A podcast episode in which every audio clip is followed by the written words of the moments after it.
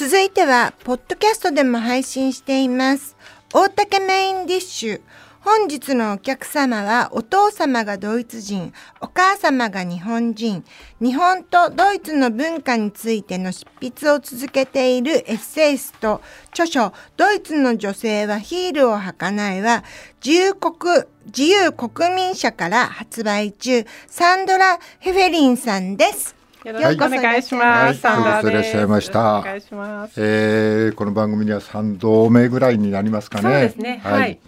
えー今日はドイツの女性はヒールを履かないというご本を紹介しながらいろんなことをお伺いしたいと思うんですけどもその前にあれだね、えーサンドラさんはもう日本での生活がえっ、と、二十五年になります。ああのそうですか。今年、あの、年女で四十八になるんですけども、あの、日本に来たのがうん。二十三歳の時なので、うん。まあ、とうとう、うん。あの、日本にいる時間の方が、あの、ドイツにいる時間のよりも長くなりました。なりましたか。はい。そうですか。はい。つうことはどういうことですか？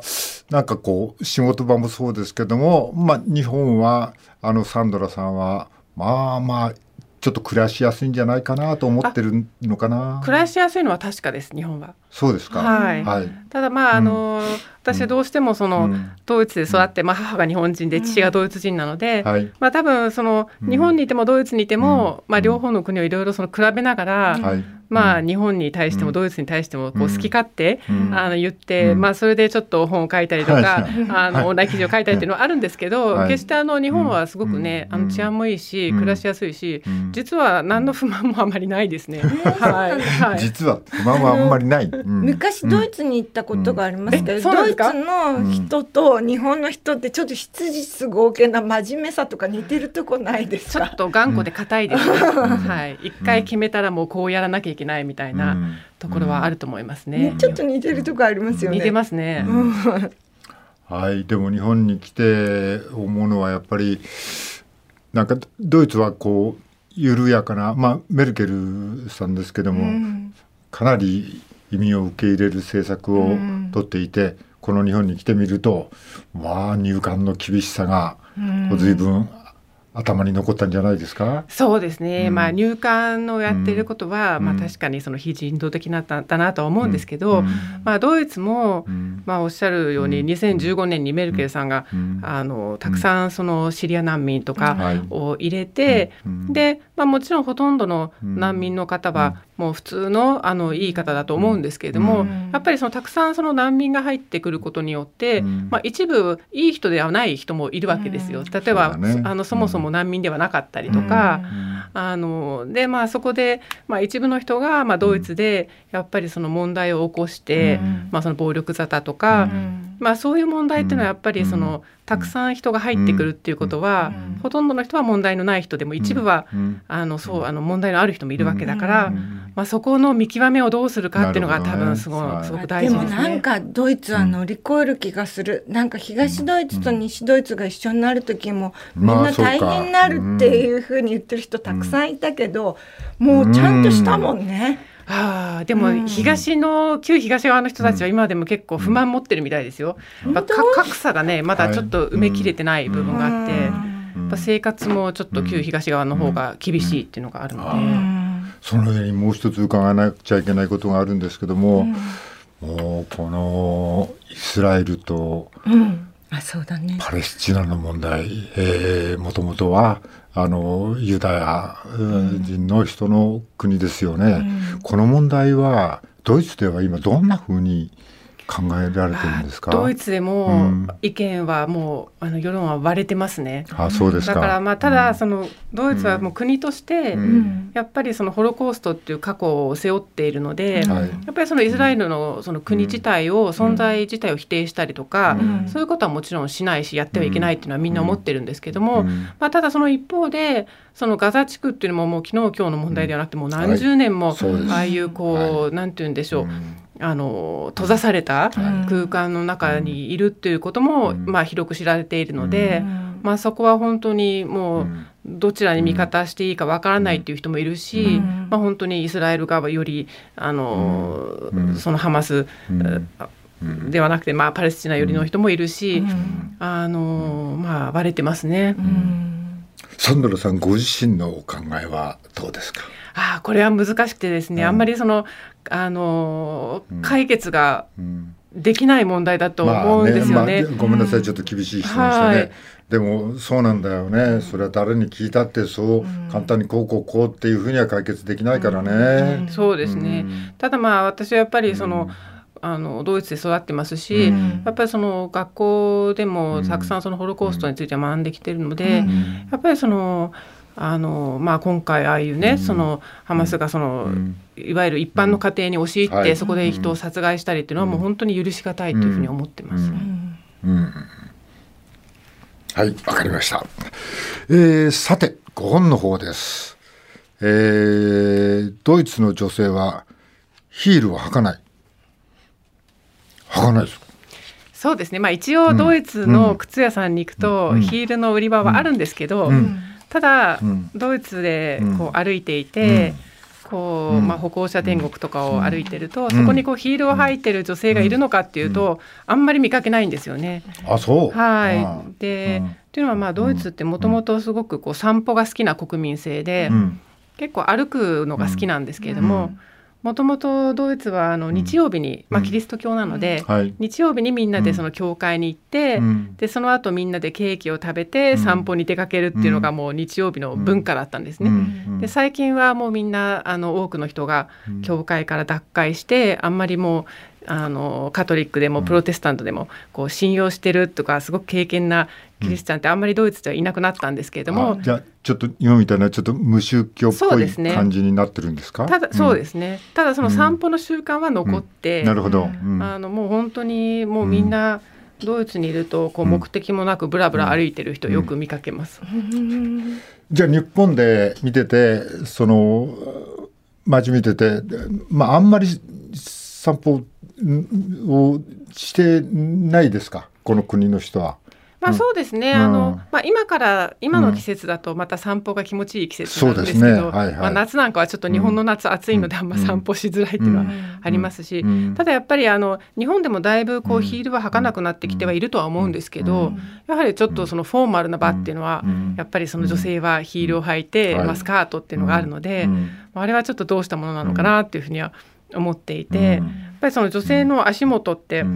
結構その、どどれぐらい活動的でいられるのかっていうことについてすごくその影響を与えてると思うんですね。やっぱその履きにくい靴だと、ああやっぱりその歩くのやめていろんなとこ行くのやめて、もう帰ろっかみたいになってしまうし、だからあの実はこの「ドイツの女性はヒールを履かない」っていう本も、あのまあ、いろんなその生き方に関する本なんですけどもともとはあの靴だけの本になるはずでした。あそうなんはい、うん。なので結構ドイツはもう靴とか散歩っていうのはすごくこだわってますね。なんか流行ってるメーカーのサンダルあるじゃないですか。ビルケンストックですそうそう言っちゃった。はい。えー、それはどうなんですか？それはでも近頃いろんな形が出てるって聞いてるけど。うん、そうですね。ビルケンストック私も持ってますし、うん、あのちょっと前までだと、ビルケンストックってもう本当に、うんあのすごく地味な色しかなくて、うん、まあちょっとある種のイメージがあったんですね、うん、そのあんまりそのおしゃれじゃない人が履くだとか、うん、ところが最近あの、最近のドイツのビルケンシュトックを見てると、もうすごくガーリーな感じのこうショッキングピンクとか、ガガーリーってガーリーって女性っぽい女の子っぽい。なるほど。英語 のが結構売られてるので、まあ本当にあの、おしゃれな感じでもあるし、まあ、あの履きやすいっていうのが、あのありますね。あまあ日本はあれだよね、もう文化として入ってきて、それはちょっとなんかマリリン・モンロじゃないけど、アメリカっぽい文化がダーって入ってきて。私その、ヒールって痛いんだけど、どうしてもこの時はヒール、うん、やっぱり自分のウエストがすごい細く見えたりとか、うん、あの綺麗に見えたりもするから、うん、苦しくても履きたい時っていうのがあってそんなのバカだみたいに感じになっちゃうとそれはそれで苦しくもある。あのバカだとは思ってないですけど。ただなんかあのやっぱりあのおっしゃること分かります、うん、こうヒールを履いてると、うん、やっぱ旗から見てもこうさっそうと歩いてるように見えるんですよね、だからもうスタイルもよく見えるし、ただまああの実は本当にさっそうと歩けてるのは、ぺたんこの靴の人なんですよっていうふうなちょっと言いたい部分もあるんですけど、めっちゃ辛いもんね。時間経つと。えサンドさんヒール一足持ってないんですか？いや私も実は一足持って持ってる？一足は、はい、あんまり履かないですね。あそうですか。うん、でもなんかこうちょっとなんていうんですか？あのちょっとしっかりした催しの時とかはそうですね。室井さんがおっしゃってたみたいに、もう何かあった時のための一足っていうね、あのなんか例えば写真を撮ることになった時に、やっぱ入ってた方がいいのかなっていうのはやっぱ思いますけど、まあ、日常では履かないですね、そんなに散歩文化って盛んなんだ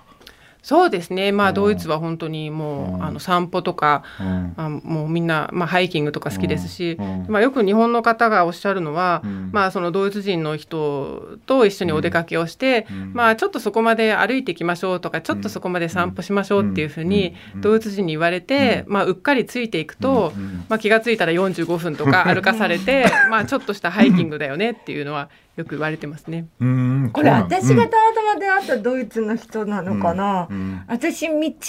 ねると、うん、ドイツの人ってちゃんとついてきてくれるんだよね。結構遠くても。あ、そうだったんですね。うん。歩くの好きだから。わかんない親切なんだなと思ったけど、今考えるとこれはタクシーの距離じゃないかと思うこともあったかもしれない。結構ね、おせっかいな部分もあるのでね。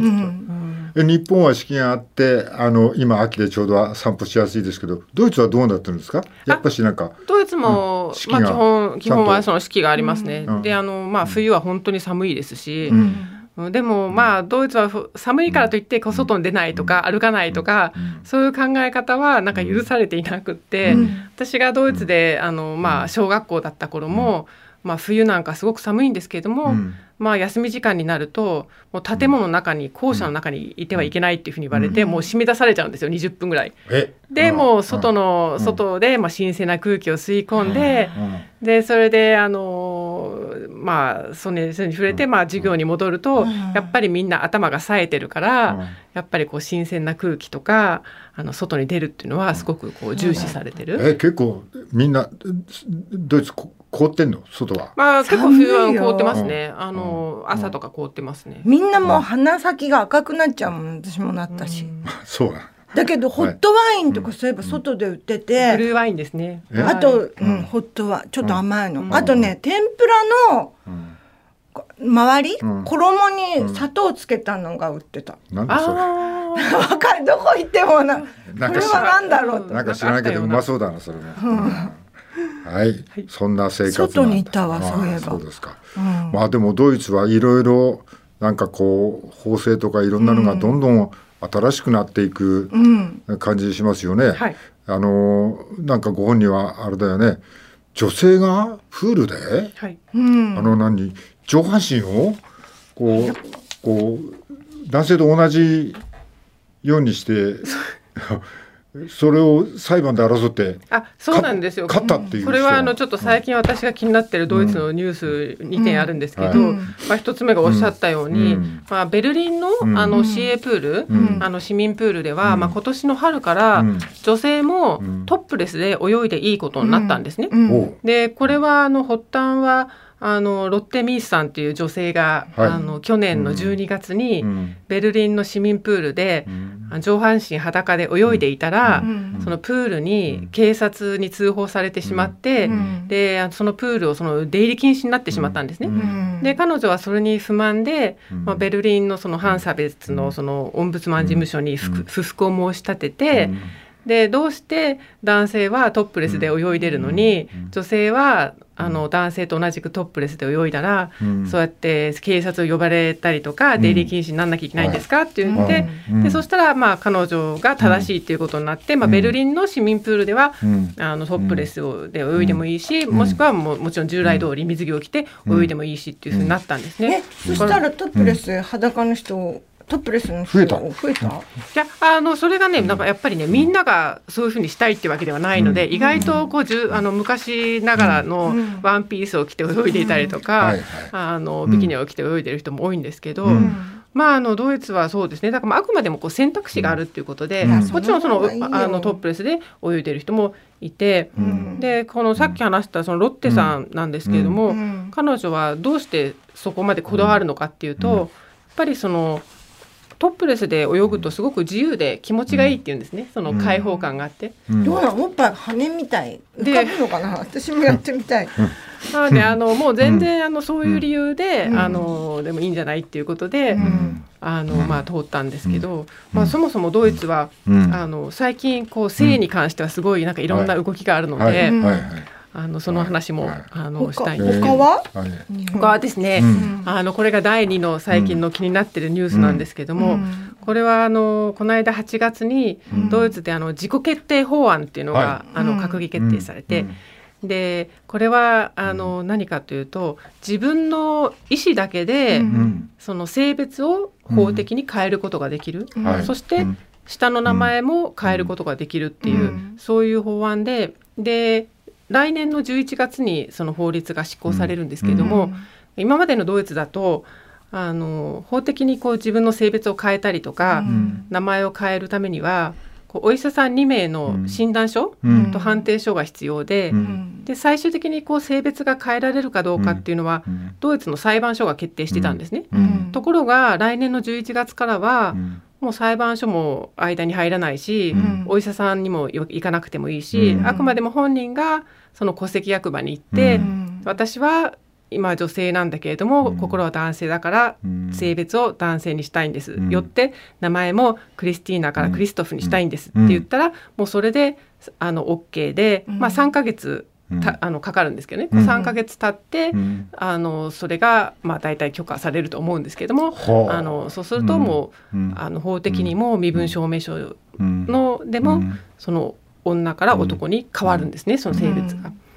でなかなかこれ革新的なんですけど、うん、結構ドイツの中でも反対してる人たちっていうのはいっぱいいて、うん、まあ、有名なところだとそのドイツのあの昔からいるそのフェミニストの女性がいるんですけれども、うんアリス・シュワーツァーさんっていう、もうほぼ80歳近い方なんですけど、彼女はいろいろそのドイツで、もうあの女性も働けるようにとか、なんかその中絶の権利とか戦ってきた人なんですけど、実は彼女がこの自己決定法案に反対をしていて。っていうのは彼女は昔からその男だってその泣いたっていいじゃないって、うん、女だってその例えばサッカーをして、うん、こう反則行為をしてファウルをしたっていいじゃないって、うん、そういうすごくオープンな方な人なんで、考え方をする人なんですけども、それはあくまでもその性別の中で自由にしましょうっていうのがそのアリス・シュワーツァーさんのスタンスで,、で彼女がすごく懸念しているのは、あのそうやって簡単に性別を変えることができると、今度例えばその女性としての生きづらさを感じてる人に対して、周りが簡単に「あだったらあなた男になればいいじゃない」っていうそういうアドバイスをしがちで実際にそういうのはもう起きてるみたいで。でそれはちょっと違うっていうのが彼女のスタンスで、まあ、プラスやっぱりあのいろんなそういうこう女性用のシェルターとか、まあ、ドイツもあのやっぱ男性の方が、あの出世しやすいので、もう女性のために作られたそのクォーター制度とかがドイツにあるんですけれども、まあ、そのドイツのフェミニストのシュワーツァーさんが言ってるのは、そういうところに、まあ、体が男性の人が入ってきてしまうと、例えば女性用シェルターとか、その女性のクォーター制度、そうすると結局その本来の女性がまたその社会の隅に追いやられてしまうっていうのが、あの彼女のあの今スポーツの世界が結構大変なことになってるもんね。そうですね、どんどんなんかメダル取る人が、そのなんて体が男性の人、になってって。難しいね。難しいね。でもそのフェミニズムのね、うん、えー、元の人がはそれに反対してるっていうのもまああれだよね。まあ前はなんかそのなんていうの2人ぐらいの後見人みたいなのがい。て、はい、えー、その審査みたいなのがあってって、はい、そのそこまではそのフェミニズムの方は了解してるわけ？そうなんです。あの、やっぱりそういうハードルを乗り越えることで、うん、こう自分が本当に性別を変えたいのかっていう,、こう自分自身とも、あのなんていう考える時間があるんだけれども、まあ、そうやってその自分の意思だけで、あの変えられると、結局そのキリがないっていうか、うん、あの結局何回変えてもいいし、うん、まああのでまあ14歳から変えれるんですよね、うん、そこも彼女は反対をしていて、まあ、14歳っていうのはやっぱりとても精神的にもまだ成熟しきっていないし、あの不安定な時期だから、うん、そんな時にいくら親が同意してるからって言って、うん、そうやって簡単に性別を変えていいものなのかって、せめて成人するまで待つべきではないのかとか、いろいろあの、言っていて、まあ、それは実は私もそう思っていて。自分が14歳の頃ってめちゃくちゃだったので、めちゃくちゃってめちゃくちゃって？本当はさその男であっても女であっても心は女であっても心は男であってもあのなんていうのかな差別がなければいいだけなんだけどね。うん、そうですね、うん、その人の、そのそういうところは関係なくその人の評価っていうのがなされればいいだけなんだけどね。そこは結構難しいですよね。うん、難しいですよね、本当に。まあでも、それは今度ドイツでは認められるってことになったそうなんです。もうあの、決まったので来年の11月からそうなって、でまあ実はそのドイツでもいろんなところからやっぱりその反対の声はあったので、本当はこの自己決定法案ってもっと早く通るはずだったんですけど、なんかドイツの内務省が結構長い間懸念を示していて、例えば、あのドイツで犯罪をした人が、こう性別と名前を変えて逃げるんじゃないかとか、あとはドイツで難民申請をして却下された人が、今度は性別と名前を変えてまたあの違うところで難民申請をするのではないかとかいろんな懸念を示していてだけどそれは今は一応どの省もどの役所もこう情報を共有して、あのそれは把握できることになったから大丈夫ですっていうことに一応はなってる。ややこしいんだね、本当は性のことって、そっとしとかなきゃいけない部分ってすごく大きいのよ。それってなんかそのうん、うん、同性愛主義者であ、うん、じゃなくて、異性愛主義者、異性愛の人でも、個人の性となったら、やっぱりそれは人に大っぴらに言うとさ気持ち悪いって言われたりするし、だから言わないそっとした、その差別がなくなれば本当にスムーズなんだけどね。